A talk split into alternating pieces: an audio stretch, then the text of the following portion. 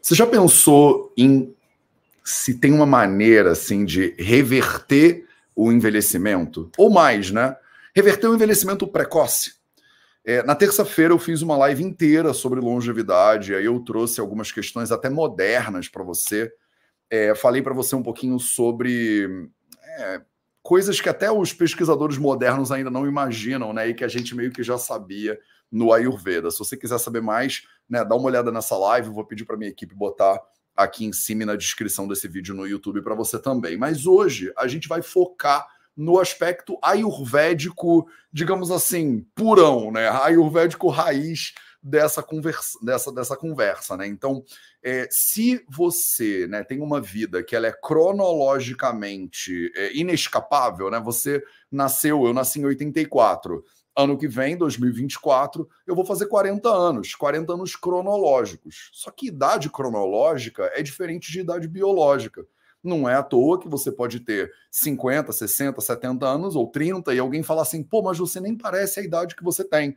Né? Você tem 30, a pessoa acha que você tem 20, você tem 50, a pessoa acha que você tem 40. Né? Por quê? Porque a gente fala que isso é a sua idade biológica, às vezes a gente chama também de idade epigenética, né? É o que você é manifesta, digamos assim. Como é que o seu corpo ele está efetivamente em relação né, ao seu tempo de vida, né? Eu acho que essa discussão ela é muito engrandecida pelo conhecimento ayurvédico, porque a gente tem sistemas dentro do Ayurveda para você não só retardar né, o processo de envelhecimento, como efetivamente reverter esse processo do ponto de vista biológico, né, do ponto de vista epigenético. Então, no projeto 0800 de hoje, a gente vai conversar sobre isso. E com ninguém mais, ninguém menos do que minha querida Karina, que está lá na Índia, né, fazendo o BAMS, a formação, né, a Faculdade de Medicina com essa especialidade em Ayurveda, que foi o curso que eu fiz e me formei, e que é professora também né, da minha formação, professora dos cursos do VV, e que semana que vem, na terça-feira, dia, não tenho a menor ideia de que dia que é, é, ela vai dar um módulo, né, uma, uma aula de duas horas do nosso curso Ciclos da Vida, que é um curso que está rolando agora dentro do Vida Veda. Tá? E nesse curso são seis aulas, e aí cada aula é com um professor diferente, e eles trazem aspectos diferentes desses ciclos da vida. Então, a Karina, ela vai é, dar essa aula na terça-feira da semana que vem, mas a gente queria vir aqui ao vivo, né, no Projeto 0800, dar uma palhinha disso para todo mundo. Então, salve, salve família Vida Veda, Projeto 0800 no ar. Hoje é o 0800 episódio, acho que 867, alguma coisa assim. Tá? Vou botar a Karina para dentro e vamos trocar essa ideia. Cadê? Karina, pronto. Uhum. Karina, seja bem-vinda ao Projeto 0800. Já não é a sua primeira vez, nem a sua segunda, então. Mas se você, mas se você pudesse, apresenta para as pessoas, fala um pouquinho quem é você e da onde vem esse teu lugar de interesse né, pelo Ayurveda, para a gente poder falar sobre se tem metodologias né, para reverter o envelhecimento precoce, como é que a gente olha para isso na visão do Ayurveda. Sim, namastê, Brasil, saudações pernambucanas, eu sempre falo isso, né? Pernambucanas, nordestinas. eu sou Karina Gomes, né? Vim de Recife. Ah, vim porque eu estou aqui em Jamnagar, no interior da Índia. Então, na verdade, eu não vim, a vida me trouxe. A vida nos trouxe, né? Só que o Mateus veio antes, abriu todos os caminhos e nós viemos depois, né? Eu vim depois. E aí eu já estou aqui nessa loucura há quatro anos, estou no último ano do BMS já já eu começo a residência e vamos ver o que é que, o que, é que acontece daí para frente. Sim. Planejo voltar para Recife, mas o que, o que for vai ser. então, vamos que vamos. Eu tenho dado aula né, no, na formação de terapeuta do Vida Veda. Dei agora a cadeira de Dravyaguna, que é o estudo dos drávias, das plantas, e a gente viu que a nossa saúde está na cozinha então, quando a gente fala de rejuvenescimento, precisamos nos voltar ah, para a nossa alimentação, para as especiarias e etc. A gente sempre fala isso, né? Mateus sempre fala isso com os quatro pilares da saúde, etc. E o Ayurveda também sempre repete: olha, alimentação, rotina diária, sono e etc. Então, vamos falar mais sobre isso hoje. Perfeito. Maravilhoso. E assim, Cá, quando você recebe, porque eu sei que você trata muitas mulheres e você é, fala um bocado de menopausa, né? Menopausa saudável e tudo mais. E E eu acho que isso é uma das preocupações primeiras que vem, assim, né? A, a mulher, ela sente, o homem também, mas a mulher em grande medida sente, olha, eu passei de uma certa idade, parece que o meu corpo, ele tá diferente. É, a pele está diferente, a, é, é, é a, elasticidade da pele está diferente, né, a força muscular fica diferente. Agora eu faço a mesma quantidade de atividade física e tenho menos é, resultado. Né? Então eu queria olhar com você do início dessa jornada, porque eu tenho muitas pacientes que realmente estão passando pela menopausa e tem um processo muito difícil, às vezes, de menopausa. E eu acho que as pessoas elas não percebem que a menopausa não começa na menopausa. Quer dizer, se você teve uma vida inteira de autocuidado, mais saudável, a menopausa é de um jeito. Se você teve uma vida inteira de descuidado, de alimentação despreocupada, a menopausa é de outro jeito. Eu acho que as pessoas elas têm a sensação, muitas vezes, de que o que elas estão passando na menopausa, por exemplo, independe do resto do estilo de vida delas. Então, eu acho que eu queria começar falando do início, assim, quer dizer, como é que a gente constrói uma vida saudável, sabe? Quais são, qual é a base, né, que a gente precisaria trazer aqui para nossa galera, para os alunos e alunas do VV, para eles é, começarem a entender, né, que você não pode começar pelo final do processo de saúde e longevidade. Quer dizer, a pessoa quer ter longevidade quando ela está com 90 anos de idade, mas a real é que o processo, o início da longevidade, parece que é lá quando você tinha 10, né? 20 talvez. Então, queria te ouvir um pouquinho sobre isso. Sim, sim. Na verdade, é... você sabe muito bem, melhor que eu, que a definição de corpo é aquilo que está em constante destruição, né? Charira. Logo, um bebê, quando ele nasce, quando ele faz um mês, ele está um mês mais velho. Então, já desgastou um mês. E assim vai, né? Então, a gente vai se desgastando com os anos e o Ayurveda traz para a gente muitas ferramentas, mas isso não impede que o tempo passe, né? O tempo vai passar. Agora, a gente tem muitas ferramentas para ir lidando com isso. Então, é, se nós fomos abençoados o bastante para desde cedo, né, conhecermos o yoga, o ayurveda, as terapias energéticas, isso vai ser muito maravilhoso. Mas independente da idade que você tenha. Se você conheceu o Ayurveda aos 50, aos 60, aos 70, a gente vai conseguir fazer alguma coisa. Mas o que eu sempre digo para as mulheres que estão na menopausa e que querem uma menopausa natural é ah, comece hoje. Se você tem 30, comece agora. Se tem 40, comece agora. Porque é exatamente o que você falou. Os doxas, né, eles vão se acumulando e aí, quando chega na menopausa, que o Ayurveda acredita que menopausa é a partir dos 50 anos. Então, quando chega nos 50 anos, dependendo do que você fez a vida inteira ou do que você não fez, isso vai se manifestar, né? Então, é, os hábitos que você teve ou que você não teve, o exercício que você fez, que você não fez, etc., vão dizer, opa, eu estou aqui. E aí tudo vai mudar. Já vai mudar naturalmente, né? Porque a gente está mudando o tempo todo. Mas mulheres na menopausa, elas vão ter aqueles sintomas né, mais clássicos, que são os calores, a ansiedade, a secura excessiva e etc. Então, no Ayurveda, quanto mais cedo você começar, mais saúde você vai ter. Aí vem aquele que vai dizer: ah, mas todo mundo vai morrer, não tem isso, né? Para que tudo isso? Se todo mundo vai morrer de qualquer jeito. É, Pra que que eu vou me cuidar, né? Então é melhor fumar, usar heroína, é. comer McDonald's. A clássica, né? Meu avô, ele tinha, morreu com 100 anos e fazia não sei o quê. Fazia Mas, gente, isso é exceção. Você não pode usar a exceção como regra, concorda? Então, a gente precisa, olhando para nós, não é nem que a gente precise, é que quando você entra nesse caminho, não dá mais para voltar atrás. Então é maravilhoso, é lindo, é prazeroso você fazer a sua rotina, você aplicar, eu, né, que sou da beleza natural, aplicar minhas máscaras, meus olhos, é prazeroso. Então, quem olha de fora, vixe, já vem essa criatura com essa rotina, né? Mas para mim é maravilhoso, então é tão maravilhoso você seguir essa vida que você não quer mais voltar para os velhos hábitos. Eu entendo assim. E principalmente se você conseguir combinar yoga e ayurveda. Então, tu começou bem cedo no yoga, né, Matheus? Foi, eu na verdade comecei no yoga muito antes do que no Ayurveda, né? Eu sou um. Ah. Eu fui fazer yoga com 15 anos de idade. Eu só não.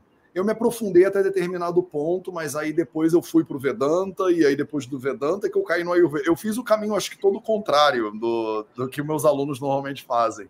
E aí eu costumo brincar com os meus professores de Vedanta e de Ayurveda. Eu falo que aí eu achei a, a, a verdade, né? O conhecimento védico mais puro de todos. Mas é zoeira.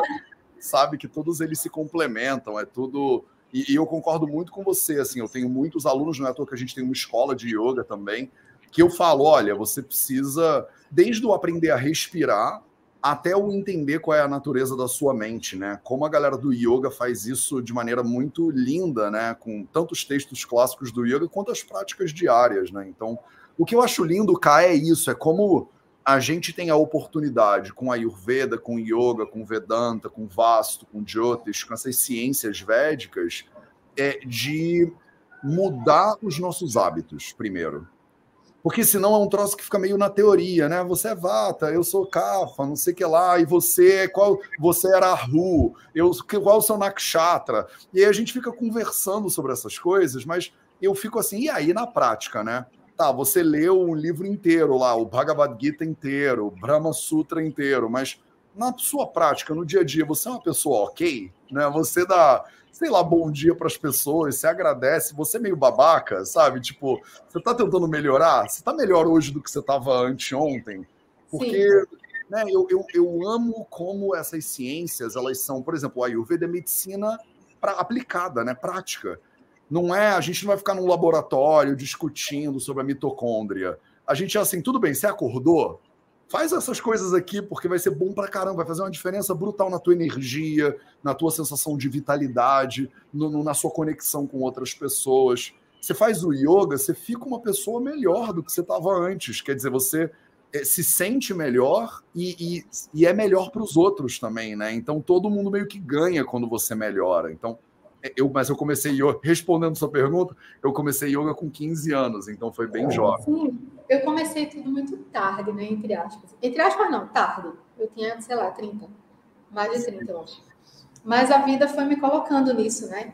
Na verdade, então, assim, é, o yoga, eu comecei primeiro a Ayurveda, depois yoga, porque eu entendi que ah, quando eu estou tratando uma paciente, seja menopausa, seja, sei lá, síndrome do intestino irritável, sei lá, qualquer coisa se eu não acalmo essa mente, esse tratamento ele não vai ser tão, eu não vou ter tanto sucesso nesse tratamento como se eu teria se essa paciente tivesse uma prática de acalmar, sabe?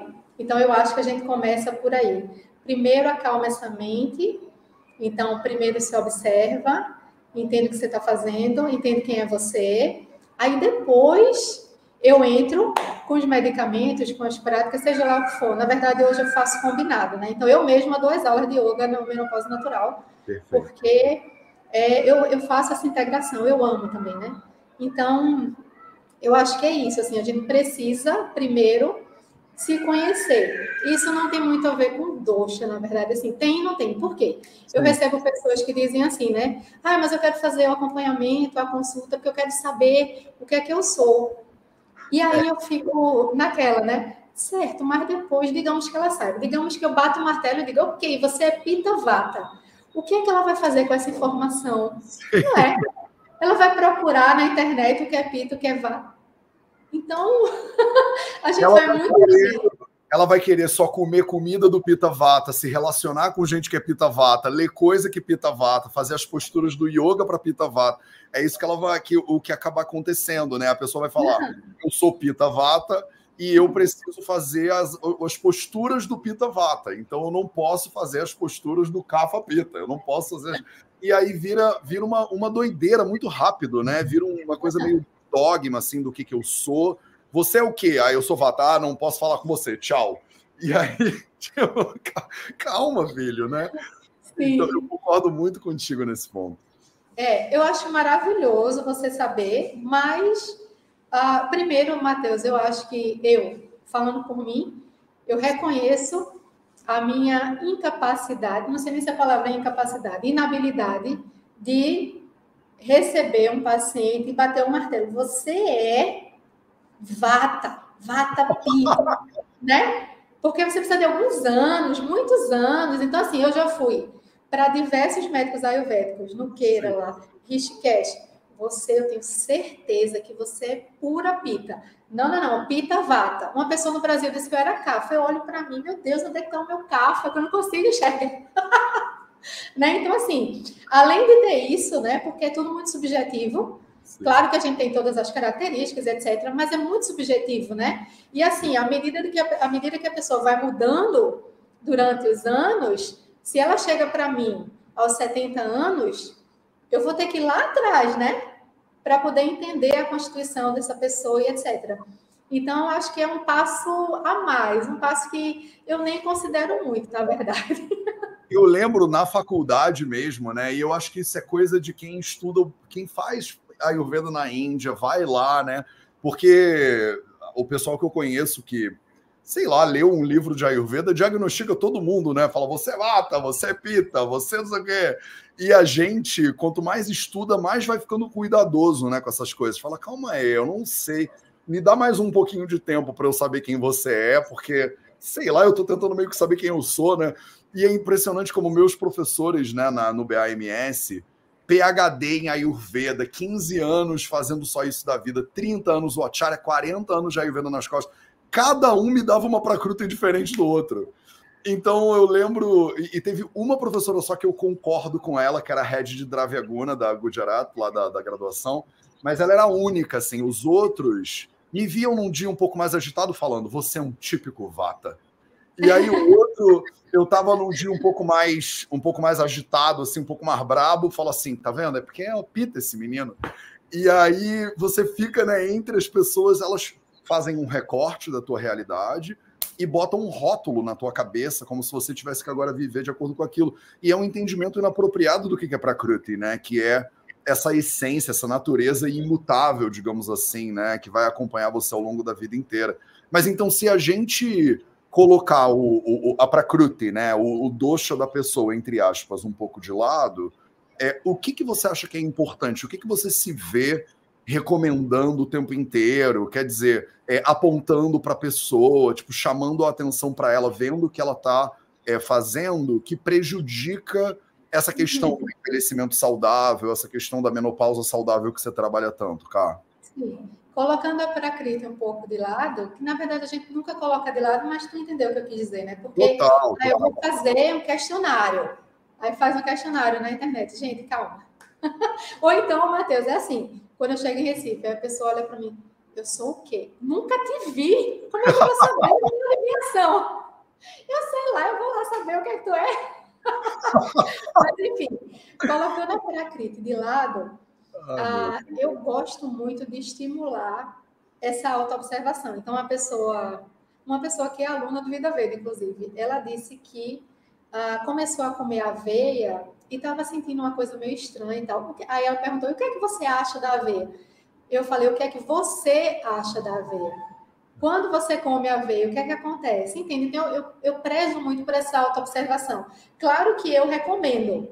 Então, eu recomendo sei lá, o chá de coentro, cominho e erva doce para aumentar a digestão. Por exemplo, aí a Sim. pessoa toma, não se sente bem.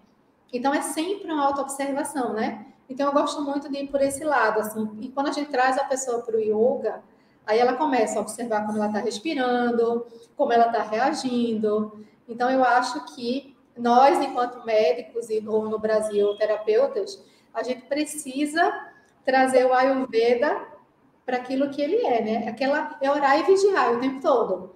Orar e vigiar. Testa, usa, faz, faz em você, experimenta, né? E aí a gente vai é, prescrevendo, né? Aquilo que a gente acha mais adequado. Eu olho muito para o momento presente, né? Para as queixas que a pessoa me traz. E eu sempre peço, qual é a sua queixa principal? Porque ela vai vir com a lista, né? Vão vir 15 queixas qual é a sua queixa principal, e a partir da queixa principal eu vou desenrolando toda a história, entendendo o passado e o passado recente. E a partir daí eu vou entendendo o que é que eu posso fazer agora para que a gente consiga diminuir os sintomas E o que é que eu preciso fazer para no futuro ela continuar mantendo saúde, que é o objetivo do Ayurveda, né? Manutenção de saúde. Então, manutenção de saúde primeiro, depois cura de doença. Então, primeiro a gente mantém, mas para manter precisa ter, né? Então, eu, eu sigo muito essa linha.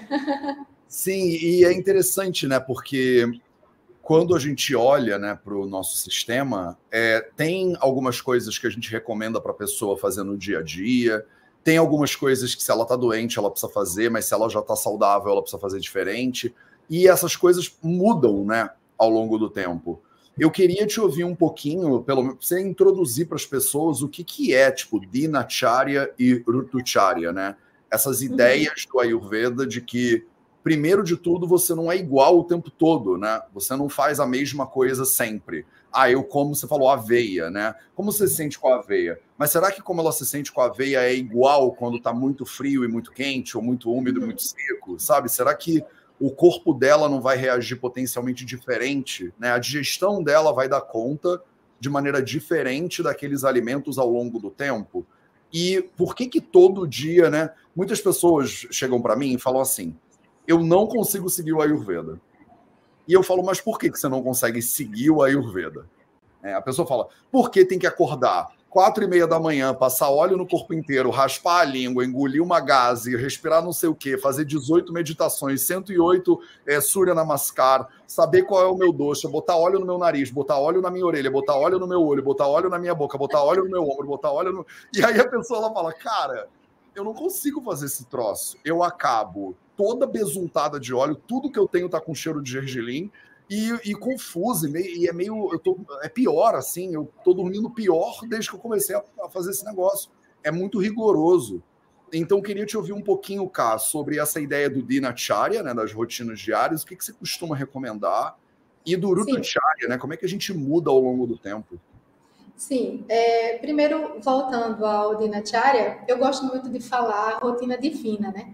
Porque quando você, quando você fala rotina já vem rotina, tem aquele rótulo. Quando você fala rotina divina, é aquilo que é maravilhoso para você, aquilo que vai trazer paz, saúde, longevidade, etc. Então, eu gosto muito de usar rotina divina e eu gosto muito de repetir a, aquela clássica frase: nem tudo é bom para todo mundo o tempo todo, né? Porque a gente vai mudando, né? A gente já viu aqui que um bebê, quando nasce, ele vai envelhecendo, aí está na primeira fase da vida, depois passa para a segunda e depois entra na última fase da vida.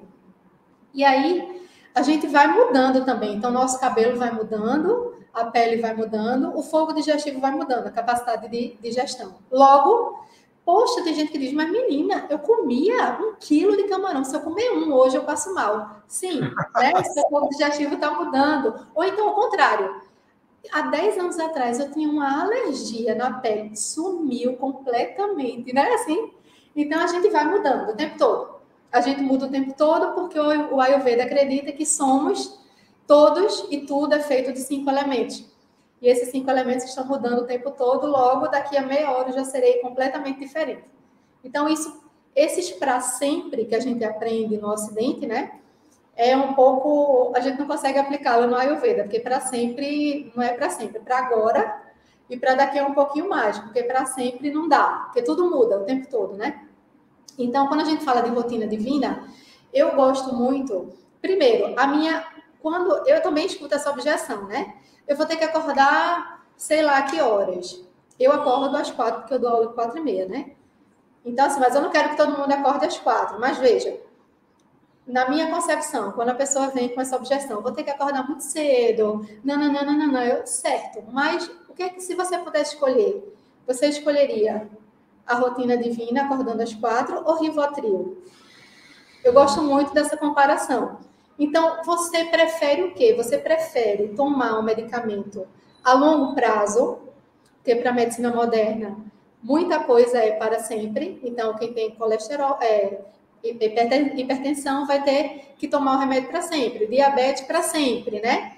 Então você prefere tomar o medicamento para sempre ou você prefere ir revendo os seus hábitos e mudando, né? Então, aí outra objeção é: mas eu vou ficar cheia de óleo, o meu cabelo cheio de óleo.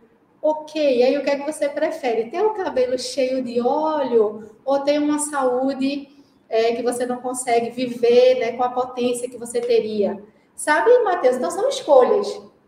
Eu escolhi há muitos anos não ter geladeira. Então, eu já falei isso aqui, né? eu não tenho geladeira. Desde, sei lá, eu, eu vou fazer o ano que vem 10 anos de Ayurveda, inacreditavelmente. E faz muito tempo que eu não tenho geladeira. Em Recife eu não tinha geladeira. Ah, mas você é muito radical. eu quero seguir. É, foi isso que eu escolhi. Eu escolhi não ter geladeira. Eu escolhi acordar muito cedo. Eu escolhi passar óleo, muito óleo, né? é, a gente tem que uh, priorizar. Você escolhe o quê, né? Então, começa por aí. E aí, o que é que eu prescrevo como rotina divina? Sem dúvida nenhuma, raspar a língua. A gente precisa eliminar essa toxina que fica. Tu fez até um vídeo recentemente, né? É. A gente precisa eliminar essa toxina, né? Que fica ali uh, sendo produzida durante a madrugada inteira. E é uma coisa muito fácil, muito rápido, Matheus. Porque, veja, essa objeção, vou ter que acordar muito cedo, ela não é 100% verdade. Porque eu faço há muitos anos o meu dinacharya e ele tem todo dia, todo dia eu faço a bianga, a ganducha, que é o óleo na boca, viayama, que é o exercício físico, todo dia. Aí, dependendo da estação do ano, eu vou mudando. Aplico óleo no nariz, mas isso não é constante. Mas eu faço minha bianga muito rápido, é tudo muito rápido. Então, quando você coloca na prática, não é todo esse tempo que a gente acha que é. E quando você vê o resultado, aí vai que vai, né? Então, eu sempre prescrevo a raspar a língua, sem dúvida nenhuma.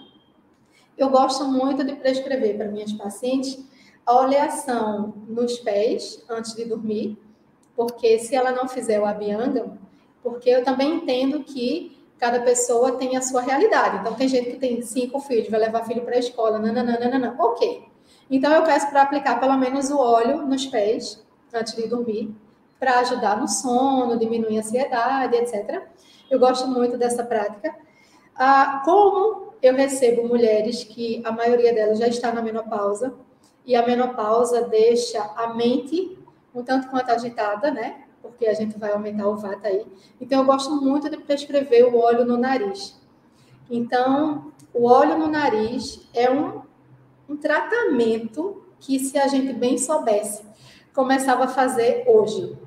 Porque quando você vai ler, né, nos clássicos, uh, tudo que é descrito com relação, a gente chama de náusea, né? Com relação ao náusea, você fica assim, meu Deus, meu Deus.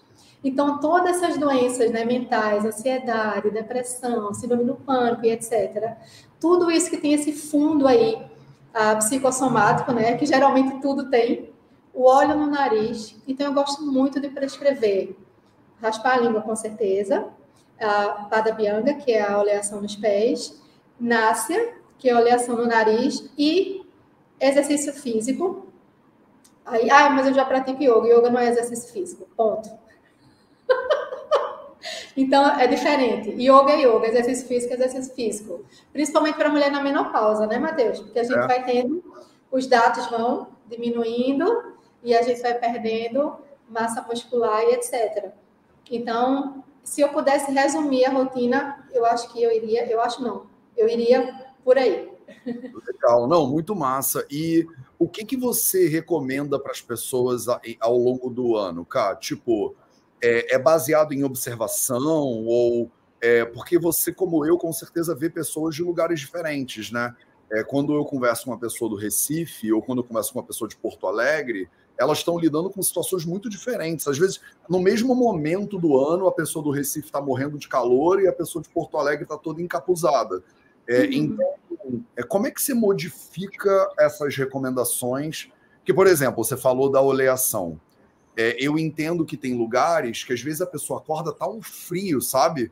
E aí ela fala, pô, Matheus, eu boto aquele óleo no corpo, até é gostoso quando eu boto, mas aí começa a esfriar, fica tudo muito gelado. Eu não quero nem tirar a roupa, sabe, direito, de tão frio que tá.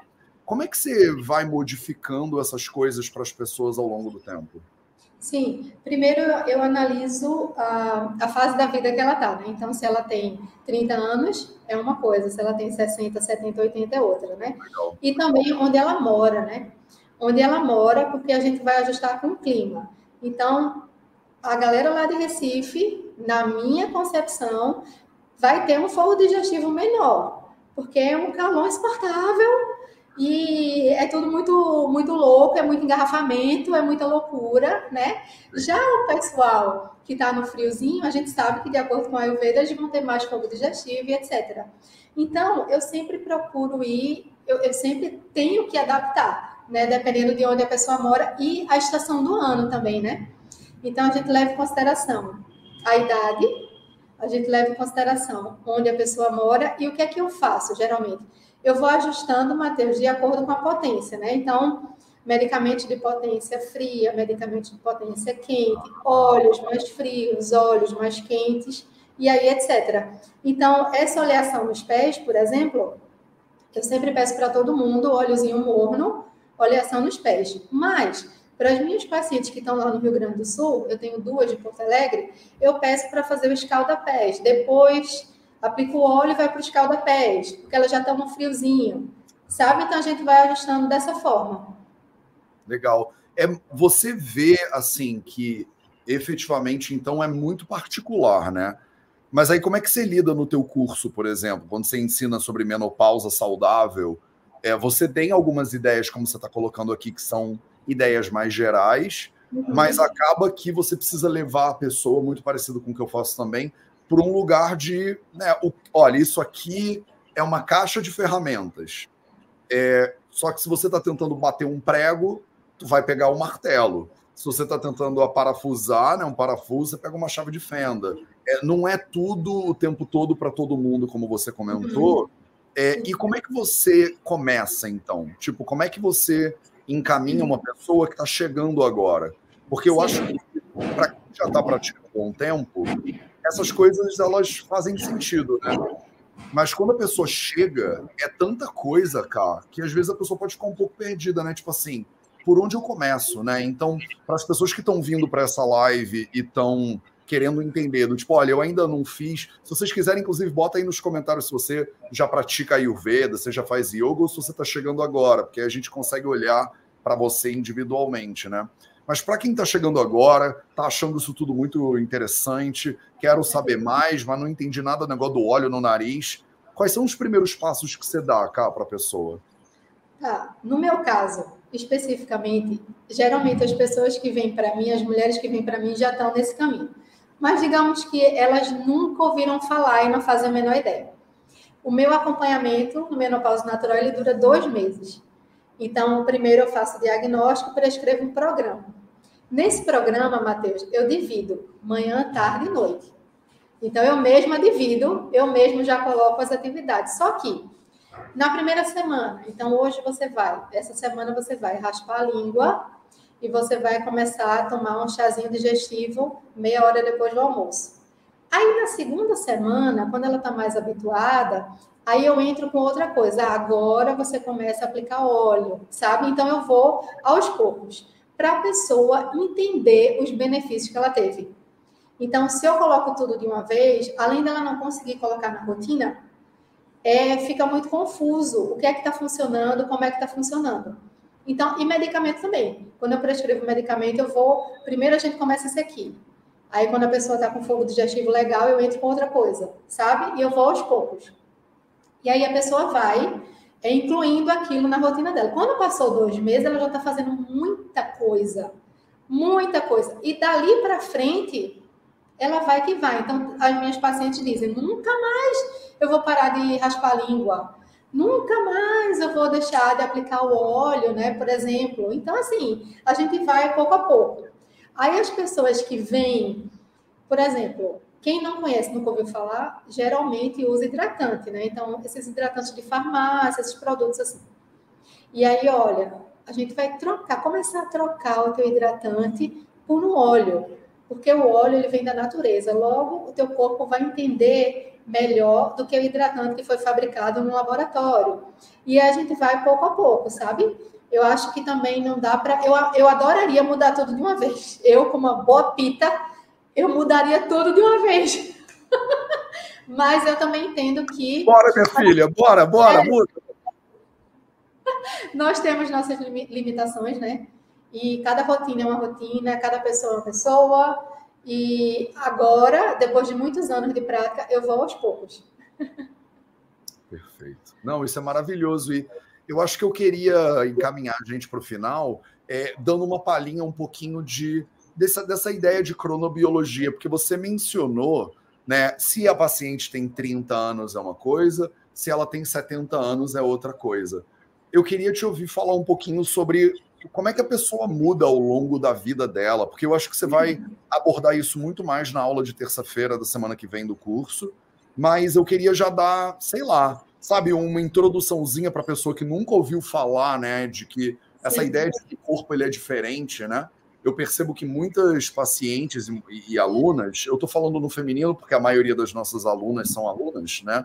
É, mas tem homens também no processo, que tem essa dificuldade, sabe? A pessoa briga, do tipo, ela quer ter o mesmo corpo de quando ela tinha 30 anos, mas ela tá com 70.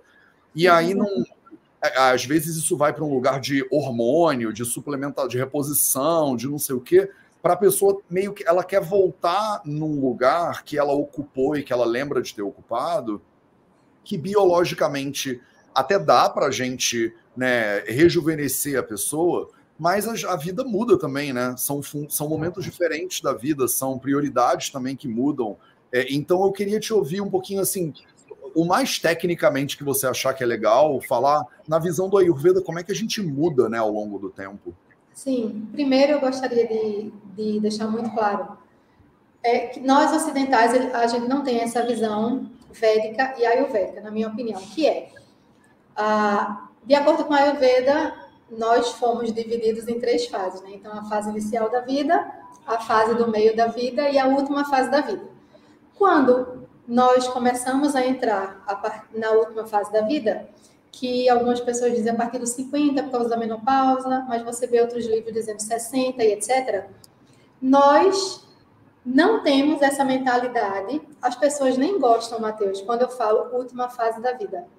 Sim. Tem gente que reclama quando eu estou em live e falo isso. Poxa, mas isso é muito grosseiro, última fase da vida, né? Porque a gente não tá, a gente não tem essa consciência que, que vai acabar. Vai acabar, estamos na última, não tem outra. claro, talvez tenha um próximo mais, mas, mas nessa é, é claro, mas você vai fazer o quê? Me engana. Fala para mim que é para sempre. Finge que é eterno.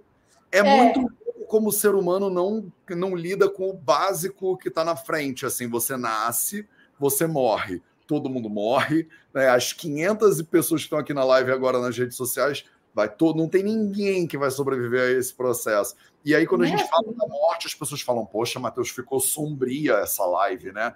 Você precisava falar da palavra com M, né? Meu amor, mas o que, eu posso Nós fazer? Matheus, a gente não foi ensinado a isso, né? O indiano ele lida com isso muito bem. Muito bem. Muito melhor, ah, sem dúvida nenhuma. É, e assim, quando, aqui eu não sei se tu, se tu presenciou, com certeza sim. O caixão, ele vai como se fosse no caminhão, carro aberto, meio que um carro alegórico, né, de carnaval, e as motos vão atrás. E aí, quando você vê isso aí, eu tava, várias vezes eu estava com, com indianos, e eles diziam, olha, toda vez que você vê um enterro passando, isso é sorte, isso é auspicioso, então, quando as, as, pessoas têm essa imagem né, de que morrer é bom, de que morrer faz parte. E quando a gente traz isso para o Ayurveda, a última fase da vida, que é depois da menopausa, é onde a mulher ela deveria, não é deveria, ninguém deveria nada, mas onde a mulher estaria mais propícia a desenvolver trabalhos voluntários, se envolver mais com espiritualidade. E assim, é, porque em teoria ela teve sua família, quem quis ter, teve filho, quem quis ter, e na última fase da vida ela estaria mais disponível para a sociedade, etc. É assim que a gente entende. Não é bem assim no Ocidente, né? Porque também no Ocidente a mulher com 70, 80 anos tem gente trabalhando e viajando e namorando, ok. Mas quando você traz isso para a visão do Ayurveda, quando você está nessa última fase, você precisa entendendo que aquele dia está chegando, né? E daqui a pouco você não vai estar tá mais aqui. Então a gente não tem essa visão, nós enquanto ocidentais, né? Eu tenho essa impressão. E aqui é muito mais fácil lidar com a morte. Aqui na Índia, eu quero dizer, né? Então, quando a gente fala de cronobiologia, que é um termo relativamente novo, O Ayurveda fala disso há 5 mil anos, né? Então, o Ayurveda diz, mais ou menos, né? Vamos colocar uma média, porque isso não está batido nos clássicos. De 0 a 18, de 0 a 20, primeira fase da vida. Depois de 21 a 50, segunda. A partir dos 50, a última fase. Então, veja que é tudo muito bem cronometrado. Então, a primeira fase da vida é, o bebê né, ele vai se nutrir, a criança vai crescer e vai ganhar peso e vai se desenvolver e etc. Na. Aí ela vem para a fase do meio, aí vira o adolescente, etc. Aí vem para a fase do meio. Aí na fase do meio o adolescente vira adulto, né? E aí vai estudar, vai fazer mestrado, vai morar fora do país. Quem quer fazer, é, quem quer ter família vai ter família, quem quer se casar se casa, se divorcia e etc. Não é assim? E depois vem a última fase da vida, que é aquela que você Ai, já fiz tanta coisa, agora eu vou descansar. Não é assim? Eu estou impressionada com o meu sotaque pernambucano. Não importa quanto tempo eu esteja na Índia, continuo pernambucana. É, eu, eu, é bizarro, o seu sotaque é muito forte. O meu carioca é. já sumiu totalmente. Ninguém nem percebe que eu sou carioca, de tão tranquilo que é o meu sotaque hoje em dia. Mas eu, eu acho importante só localizar as pessoas, né? É, porque na, no sistema védico, esses fluxos da vida eles são muito bem regimentados, digamos assim. É, a gente está olhando para a existência milhares e milhares de anos, né? Enquanto que a nossa cultura aqui, por exemplo, no Brasil, ela é muito, primeiro que é uma mistura de muitas culturas, mas essa mistura não tem tanto tempo assim, ela é muito jovem, né? Digamos assim. É, até as pessoas chegaram aqui nas Américas tem 30 mil anos, mais ou menos. Os seres humanos atravessaram lá o, o Estreito de Bering e tal, não tem tanto tempo. Né? Lá na Índia, a cultura ela é muito tradicional, então eles olham para essas coisas com um pouco mais de distanciamento. E aí esses fluxos naturais, eles, né, se você observar, né, no início da vida, como a Ká falou, a pessoa ela está recebendo, né? Ela está recebendo informação, ela está recebendo preparo, ela está recebendo educação, ela está se profissionalizando.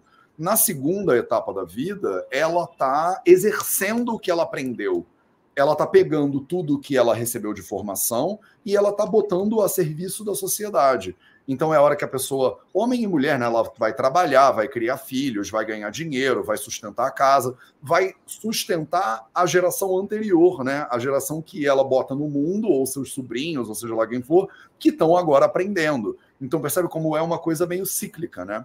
E aí, essa terceira fase, ou essa última fase da vida, é uma fase na qual você, tecnicamente, já criou as crianças, já trabalhou para caramba, já contribuiu para a sociedade e já viveu o suficiente para conseguir ter sabedoria. Né? Então você agora é uma pessoa que tem perspectiva sobre a vida. Você já foi pequenininho e já foi educado, você já foi jovem né, no meio da vida, você já trabalhou, já lutou, já ganhou dinheiro, e aí nessa terceira fase, que é a melhor fase, você agora tem compreensão sobre esse rolê todo. Você é capaz de sentar com uma pessoa que está na primeira fase da vida e entender pelo que, que ela está passando. Você é capaz de sentar com uma pessoa que está na segunda fase da vida e entender pelo que, que ela está passando. Então você vira o guruzão. Você vira a pessoa que é sábia, você vira a pessoa que é referência. Na nossa sociedade, as coisas estão um pouco bagunçadas nesse sentido muitas vezes no meio da vida a pessoa não viveu o que ela precisava viver no meio da vida. Então ela não conseguiu, né, uma sociedade muito patriarcal, muito machista, não a mulher não pode isso, a mulher não pode aquilo. E aí muitas vezes a mulher não conseguiu fazer o que ela precisava entre aspas fazer na metade. E aí quando ela chega nessa terceira fase, pô, tem um monte de gente que eu ainda quero namorar, né? Tem um monte de trabalho que eu ainda quero fazer, tem um monte de país que eu ainda quero conhecer. Então ela ainda está ativada né, naquele movimento, ela ainda não chegou naquele lugar, de repente, de compreensão para ficar nesse lugar de sabedoria, entre aspas, né, de ser o guruzão. Porque na nossa visão bem tradicional, a pessoa, quando ela chega nessa terceira fase, nos 60, nos 70 e para frente, ela já está num lugar tão importante de sabedoria que ela é honrada pela sociedade. A sociedade bota a pessoa no lugar, ela é o centro da organização social, da política, né? Ela é o pajé, ela é o, né, ela é o cara que manda, é a mulher e o cara que organizam a sociedade, porque eles têm sabedoria e conhecimento. A nossa sociedade pegou isso também e bagunçou. Então a pessoa chega na terceira idade, ela é muitas vezes tratada como se fosse um peso, como se fosse um problema, como se fosse uma pessoa que é o contrário, não entende nada, ela não sabe de tecnologia, não sabe nem ligar o computador. Não, então é o contrário, a gente é, é, inverteu as coisas de certa forma. Então a gente ainda não chegou na terceira fase com sabedoria suficiente para ser honrado pelo resto da sociedade. A sociedade não valoriza a pessoa que é mais velha, acha que a pessoa mais velha é um peso para a pirâmide social, não tem conhecimento nenhum de nada, porque está desatualizada e tudo mais. E a pessoa, às vezes, chega mais velha sem ter conseguido passar pelas fases também, e ela ainda tem um monte de coisa que ela ainda quer viver. E eu acho que é daí que vem muito dessa resistência, quando você fala, é a sua última fase. Aí a pessoa fala, calma aí, calma aí, me, me dá mais um tempo, porque eu ainda, né, eu não fiz tudo que eu tinha para fazer. Eu fiquei 30 anos casado com aquele traste. Eu agora que finalmente estou, né, eu agora estou me sentindo viva pela primeira vez de, de, em muitos anos. Então, é importante, eu acho que para as pessoas entenderem que o que a gente está falando é uma estrutura social milenar, é, e o que a gente vive hoje, muitas vezes, é uma desconexão completa com a natureza do ser humano. Então você, às vezes, está com 80 anos e ainda está na segunda fase da vida, na verdade, assim. Ainda está trabalhando, né? A galera não consegue nem se aposentar mais hoje em dia. Né? Tradicionalmente, no sistema védico, com 65 anos, você não devia estar tá brigando com o INSS mais. Mas a nossa estrutura social hoje, né, a nossa estrutura política, ela nem permite a pessoa descansar mais. Ela nem, ela nem deixa você é, é, encontrar sabedoria. Você passou dos 20 aos seus 50 anos de idade trabalhando que nem um camelo. E você não consegue parar para pensar, tá todo mundo estressado para caramba, todo mundo tendo burnout. Então a pessoa não conseguiu juntar sabedoria o suficiente para a terceira fase. E eu acho que é um pouco isso que a gente tenta melhorar com o Ayurveda. É muito menos colocar a pessoa numa caixinha e muito mais dizer a nossa sociedade está meio bagunçada, a gente precisa reorganizar isso. Pelo menos é um pouco da minha visão, cá, queria te ouvir. Sim, e outra coisa que eu gostaria de dizer é o seguinte: quando a gente vai ler os clássicos do Ayurveda, uh, nós temos algumas regras de conduta, né? Vamos traduzir assim. Então, Sadvrita, Chararasayana, vamos traduzir como regras de conduta. Em todos os clássicos está descrito respeitar os mais velhos, respeitar o guru, respeitar os professores. Se você quer rejuvenescer, você deveria respeitar os mais velhos. Você deveria pensar antes de agir, você deveria falar a verdade, né? Então, gente, está descrito em todo lugar. Mas claro que é diferente, né? Estou falando da cultura indiana. O Ayurveda foi criado aqui, né? Mas é isso que a gente espera, né? É isso que a gente estuda, é isso que a gente vê funcionar, né? Então aqui é muito isso, né? Aqui tem aquela história de você toca no pé, né? Da pessoa mais velha, da mãe, do pai, do avô. Sim. Então eu tenho colegas de sala que quando passa um professor que ele considera muito, ele toca no pé do professor. Isso é absolutamente comum e normal. A gente não vai tocar no pé de ninguém no Brasil, né? Primeiro, porque ninguém vai entender. E segundo, porque eu não quero me curvar. Vou me curvar, né? Tem isso, eu acho. Mas aqui não, aqui é muito comum. Você se curva, você ah, reverencia. E o Ayurveda usa muito né, esse diálogo, esse vocabulário de respeito professor, respeito guru, respeita quem veio antes. Eu acho isso muito lindo e muito. A gente precisa colocar isso em prática mais e mais e mais. É, eu concordo, mas é que a premissa para isso é que os professores e os gurus sejam professores e gurus sábios né, também. Então não adianta, né? Porque muito do nosso da, da, nossa rebeldia é porque a gente tem essas pessoas que são mais velhas, mas que não alcançaram sabedoria. Uhum. E aí você pega lá o antigamente, por exemplo, o Senado, né, na, no greco-romano, o Senado ele era composto pelas pessoas mais velhas da sociedade, porque elas foram educadas a vida inteira, elas são agora sábias. E aí um senador, ele é um cara sábio e aí ele vai governar, né, o país desse lugar de sabedoria dele, né? Só que hoje em dia você olha para Brasília e não vê isso, essa sabedoria nos senadores. E aí isso também bagunça né, a nossa visão de sociedade, porque você vê pessoas mais velhas não sendo sábias, professores abusando do, do discípulo e do aluno. E aí isso gera uma crise muito grande, né? Uma ruptura, tipo assim, olha, se eu não posso confiar nos mais velhos, se eu não posso confiar nos professores, cadê minha referência? E aí a gente fica completamente, né? Aí vem o Ayurveda e fala, respeite seus professores, aí você fala, mas esse sacana, eu não vou respeitar esse cara, não. Mas aí você fica sem referência do tipo assim, se você não recebe conhecimento, se a pessoa que é mais velha não é mais sábia, né, o caminho desse trem, ele tá todo bagunçado. E eu acho que muito da nossa a função social do Ayurveda, entre aspas, é a gente tentar meio que reorganizar isso, porque assim, se você tem 70 anos de idade, você deveria ter recebido condições ao longo da vida para estar tá num lugar de entendimento melhor a respeito da própria vida. Se você não está nesse lugar, é porque a nossa sociedade vacilou com você. Né? Era para você estar tá lá. E assim, a gente tem que, como sociedade, entender. Não, essa pessoa devia ter condições suficientes para ser sábia. Ela não tem, porque a nossa sociedade está na zona. Né? E aí o jovem não consegue ser jovem, às vezes o jovem tem que ser velho. Aí não é à toa que hoje em dia tem uma onda muito importante de constelação familiar sistêmica, né? Tipo, cara, vamos uhum. colocar as coisas nos seus devidos lugares, porque o filho tá virando pai, o pai tá virando filho, a neta tá virando não sei o quê. Mas calma aí, calma aí, calma aí, vamos organizar essa casa, essa, essa família. E eu acho que isso na Índia eles fazem melhor até por um lado negativo muitas vezes. É muito rigoroso, né? É muito estrito demais. Mas ao mesmo tempo ninguém tem dúvida de quem é quem, né? Quer dizer, você tem uma estrutura social que ela é tão rígida, né, rigorosa, que a pessoa, eu não conheço nenhum indiano que não respeita os próprios pais. Por exemplo, eu nunca tive um amigo na Índia, eu tenho vários, que não falem dos pais como se fossem guru, como se fossem deuses. É muito louco a qualidade do respeito. Eu vou perguntar para minha mãe. Eu falo, você é um engenheiro da IBM de 45 anos de idade, o que você vai perguntar para sua mãe?